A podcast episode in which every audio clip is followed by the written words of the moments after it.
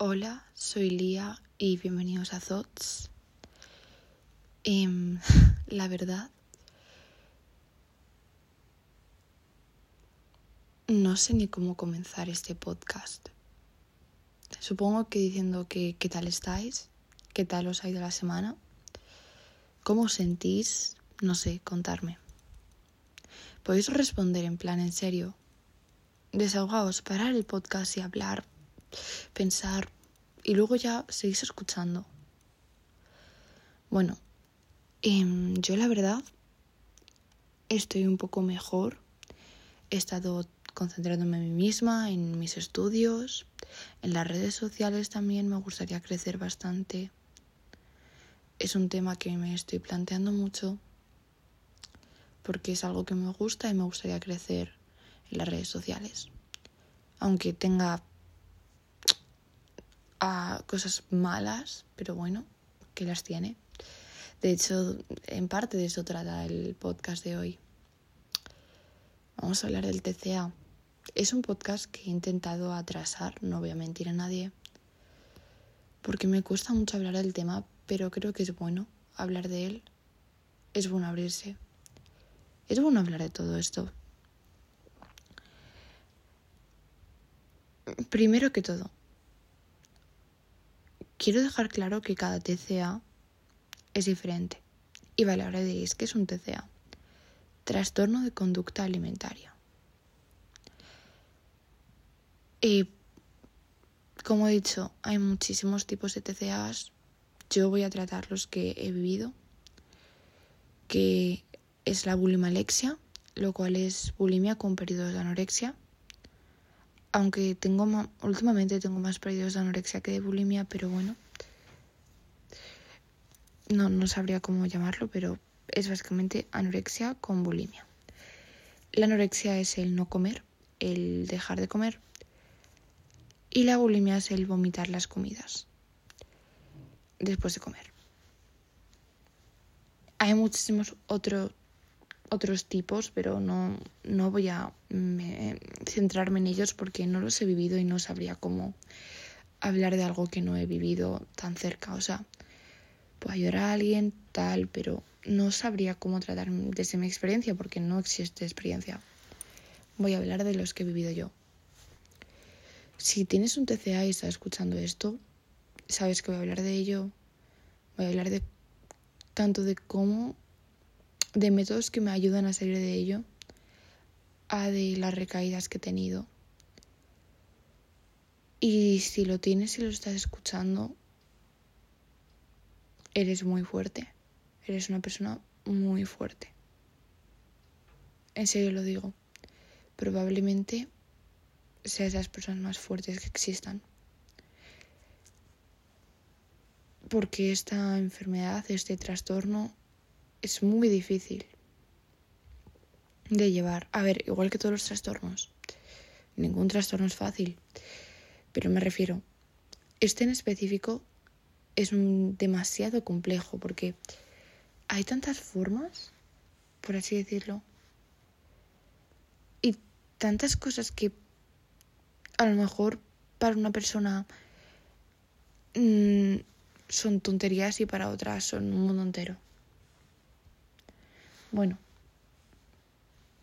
eh, a ver, vamos a comenzar desde el principio. A mí de pequeña eh, yo crecí con una frase que me decía mi madre, que era no comas Nutella o nocilla porque es comida de gordos. Como diciendo que por ser por tener sobrepeso, por ser una persona gorda, mm, eres menos válida o no estás bien. No, no, no sé, no me... Fue algo que me marcó mucho y durante toda mi infancia no tomé... O si pudo haber algún momento en que tomara Nutella, tal, nocilla, pero no... No era algo habitual, no pasaba normalmente como la mayoría de niños que se llevaban ahí el sándwich con su chocolate ahí de nocilla, Nutella, lo que fuera. Em, yo no. Yo no, la verdad que no. siempre, bueno, casi siempre he sido una persona que comía bastante de pequeña. Comía mucho. Tenía, mi madre decía que tenía el estómago de mi padre. y era cierto, porque mi padre come un montón, pero mi padre se lo puede, en plan, ¿cómo explicar esto? Mi padre come y no engorda. Que luego de salud puede estar peor o mejor, pero no engorda. Porque algo muy que quiero recalcar, eh, tú puedes ser gordo y estar sano.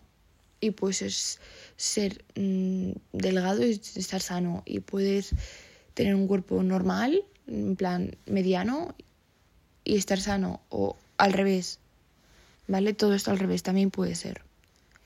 No todo depende de la forma, ya que eh, un cuerpo tiene muchos factores. Eh, tanto el cómo digieras las comidas, eh, tu estatura incluso, no sé, general. Y bueno, pues eso, yo crecí sin comer eso. Y bueno, me acuerdo de tener 7, 8 años y estar en la playa y ver a unas chicas, en plan, chicas, niñas de mi edad, más o menos, delgadas, muy delgadas. Y como yo siempre he sido una talla M, mediana, yo decir, ¿por qué no soy así de delgada? Y me acuerdo que desde ese momento dejé de llevar bikinis. Me acuerdo justo de ese día, es muy exacto ese día. Y mira qué raro que me acuerde de cosas de mi infancia. Pero ese día lo tengo ahí marcado. Llevaba un bikini de las Monster High, para ser exactos. Y no sé, fue fue algo que me marcó mucho, la verdad.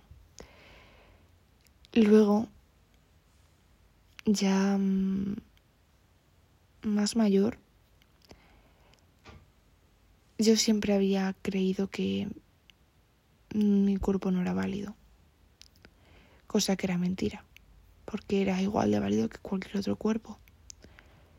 Pero yo me había criado con eso, me había criado con eso de como no soy delgada, mi cuerpo no es válido. Mentira. Mi, cuerpo era igual de válido. Y cualquier cuerpo es igual de válido. Em, después de ahí, la verdad que pues normal, ¿no? Crecí, seguía teniendo mucho complejo con mi cuerpo. Eh, nunca llevaba como crop tops, no sé. También porque se habían metido mucho con mi cuerpo, en general. Eh, me acuerdo, por ejemplo, una vez yo de pequeña quería ser actriz y una vez una chica me dijo, pero para ser actriz tienes que ser más delgada. Pues mentira, mentira, mentira. Mentira, hay actrices de todas las tallas. Pero bueno, sigamos, no quiero... Tampoco quiero verme a lo body positive totalmente, porque quiero en el body positive, pero en un body positive sano. No sé si me explico. Creo que sí. Bueno, eh, crecí y tal. Siempre me había comprado mucho con mi prima, que tenía mi edad, y no solo yo, todo el mundo me había comprado con ella. Por lo cual, eso es algo que me ha afectado ahora. Igual que lo de la Nutella y todo, o sea, todas esas pequeñas piezas, pequeñas cosas que te dicen que a lo mejor son tonterías, que ni las piensan, pueden llegar a tener un efecto sobre una persona muy heavy. Bueno, crecí y me acuerdo que después de la cuarentena, pues como la mayoría de personas, yo había ganado peso. Aunque había estado haciendo ejercicio, había dejado de tomar bebidas que tuvieran gas, en plan porque no se suponía que engordaban y todo eso. Y realmente solo tomaba Nesti y agua. Era poco que tomaba. Espero que no se escuche a mi perro roncar detrás. Lo he dicho muchas veces, tengo un bulldog, pero bueno. Y bueno, salimos a la cuarentena y yo me fui de viaje a Bulgaria con mis padres. Bueno, no con mis padres, no, perdón.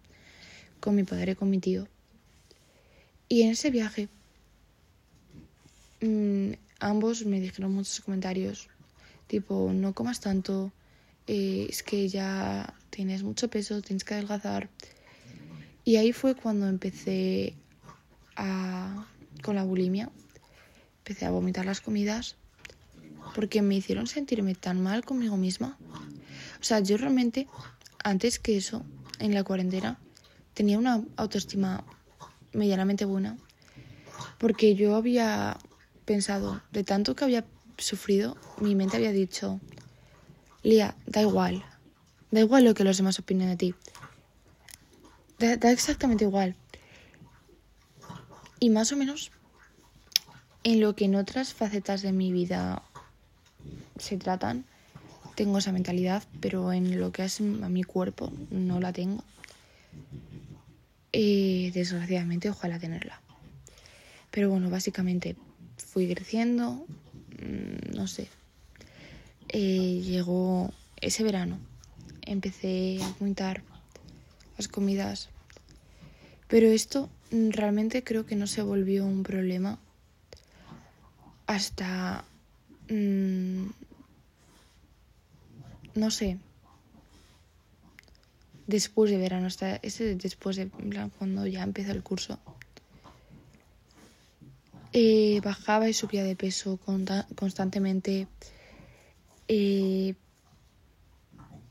vomitaba sobre todo. En ese momento tenía la bulimia bastante heavy. Eh, fue muy duro para mí. mi madre no sabía tratarlo en ese momento. Ni nadie en general sabía tratarlo. pero bueno. Fui por primera vez al médico, en plan, al psicólogo ese año. Y ahí es cuando me dijo, tienes un TCA. Me explicó. O sea, yo sabía ya lo que era porque tenía una amiga que había estado ingresada por ello, pero no, no sabía que lo tenía. No, no, no me daba cuenta de ello. Mm, no sé, no sé. Y básicamente ahí es cuando empezó como a controlar un poco todo en el sentido de controlar em, si comía, no comía, qué ocurría. Pero eso fue como lo mínimo que me pasó. Yo creo que el peor momento con el TCA ha sido finales de curso del año pasado y este verano. Ahí es cuando más lo he notado y cuando peor he estado. Porque yo solía llorar por mi cuerpo muchísimo. Ahora yo no, o sea, lloro, pero no, no tanto como antes. Y bueno, básicamente, em, durante ese curso, después de la cuarentena, todo cambió mucho. Hice nuevas amistades, no sé, todo cambió en general. Y en parte fue bueno, pero otra parte no fue tan bueno. No sé. En la cuarentena la verdad que creo que estuve bastante a.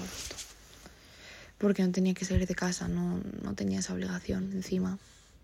Ya que si mezclamos el TCA con una depresión, uff, es complicadillo, es complicadillo. Bueno, básicamente comencé eh, a tener ya problemas más serios con el TCA. Em, pues yo creo que el año pasado. Eh, en ese momento yo estaba en enero del año pasado, o sea, bueno, de enero de este año, perdón. Yo antes de eso ya estaba mal, pero bueno, enero de del año, ese año, del año pasado, o de este año, sí, de este año, enero de este año, yo estaba con un chico saliendo, pero estaba muy mal mentalmente. y no, no, no, no podía estar con alguien. Tuve que dejarlo con él. Porque encima él tampoco sabía cómo llevar mis problemas en general y mi TCA. No, no supo tratarme. Por ejemplo, me hacía bromas sobre la comida que él pensaba que eran graciosas, pero que a mí no me hacían ningún tipo de gracia. Y porque me dolían. Y poco a poco, después de esa relación, em, intenté mejorar mentalmente. Y no, no lo conseguí hasta como junio, que a principios de junio estaba bien. Del TCA no, del TCA estaba bastante mal, pero por el resto estaba bien. Porque muchas veces, cuando tienes un TCA, te autoconvences de que estás bien. O por lo menos yo. Por lo menos yo me autoconvenzco de que estoy bien, de que no me ocurre nada, de que no comer es normal, de que tener poco apetito es normal. También como justo por esas fechas empezaron a recetarme medicación, en plan por enero. Y la medicación me hizo... Mm, me quitó las ganas de comer, la verdad. Entonces no, no comí, la verdad apenas comía.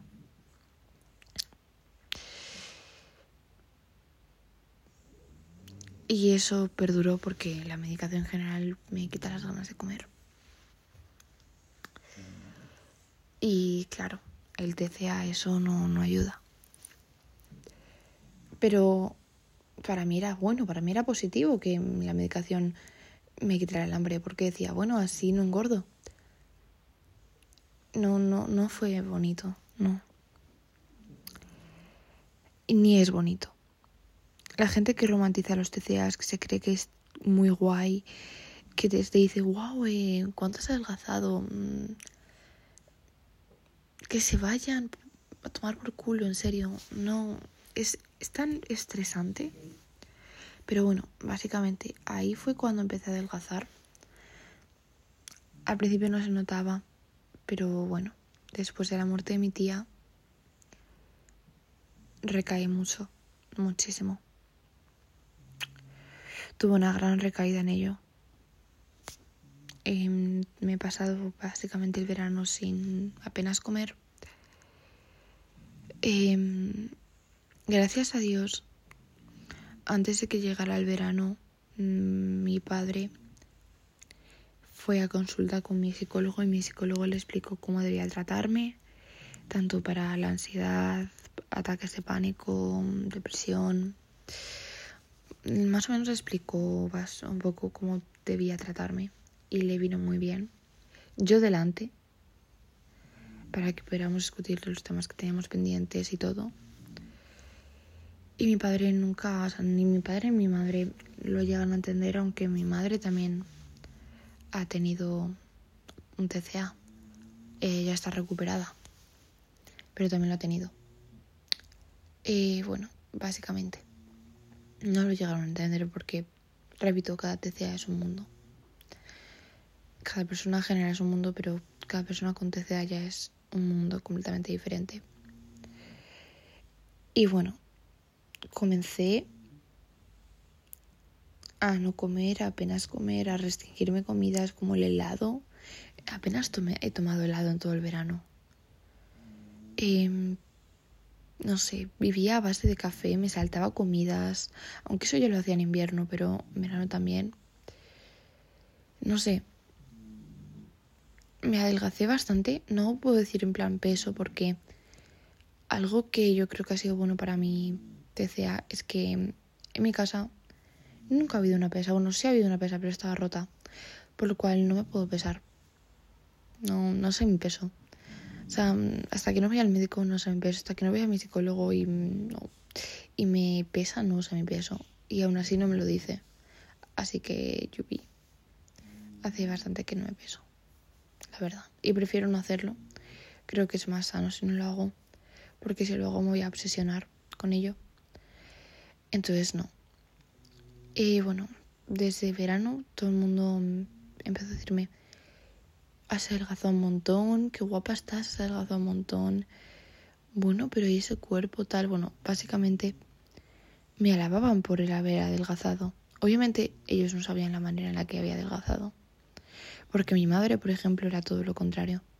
Mi madre me decía y me dice cosas como, estás escuálida, tienes que comer, por favor come. Pero me niego tanto a comer. Es horrible.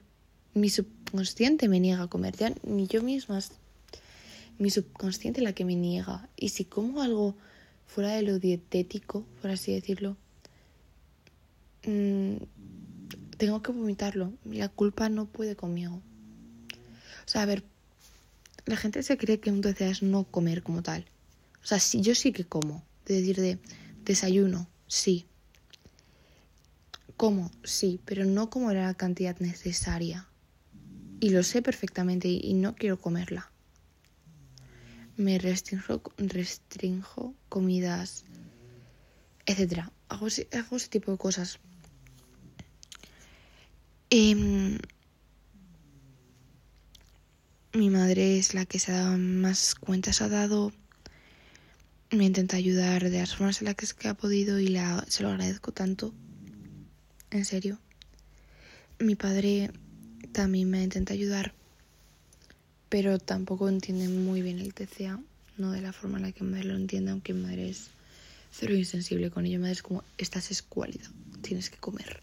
Y yo tipo, yo no me veo así, mamá. Pero también porque se preocupa por mí, igual que todos los padres. Eh, si conocéis a alguien que tenga un TCA, nunca, por favor, le digáis nada respectivo a su cuerpo. En general nadie debería decírselo, pero lo típico de mmm, qué delgada, guau, qué corpazo. Bueno, has ganado un poco de peso. Bueno, has perdido un poco de peso. Parar, parar, por favor. No mentalmente, cuando a mí me dije, decían, has adelgazado un montón, tal, estás muy guapa, mi mente me decía, tienes que seguir adelgazando, tienes que seguir adelgazando, tienes que seguir adelgazando porque vas a estar más guapa. Y no, no es bueno. Y cuando me lo dicen me ocurre. Eso, se me pasa por la cabeza. Y me lo han dicho tanta gente ya. En serio que es incontable, en plan, no la puedo contar con los dedos de las manos, con, ambos, con ambas manos y, y los diez dedos no, no puedo. No, no puedo contarlas con los dedos porque hay más personas. Em, si conocéis a alguien que tiene un lo dicho, no comentéis nada, por favor. No es necesario, no es bonito, no, no. Ni a nadie. Luego, tampoco estéis encima de esa persona, pero sí que preocuparos por ella. Y no sé qué consejos más puedo dar, la verdad. Estoy cansada y tal, pero bueno. Dicho esto, voy a terminar aquí el podcast. Gracias por haberlo escuchado. Sé que ha sido un poco breve, pero porque tampoco quiero tocar mucho este tema, ya que es difícil para mí. Quizás más adelante hable de las recaídas, de la recuperación, pero por ahora no. Y dicho esto, un besito y gracias por escucharme. Buenas noches, días, tardes. Bueno, básicamente, chao.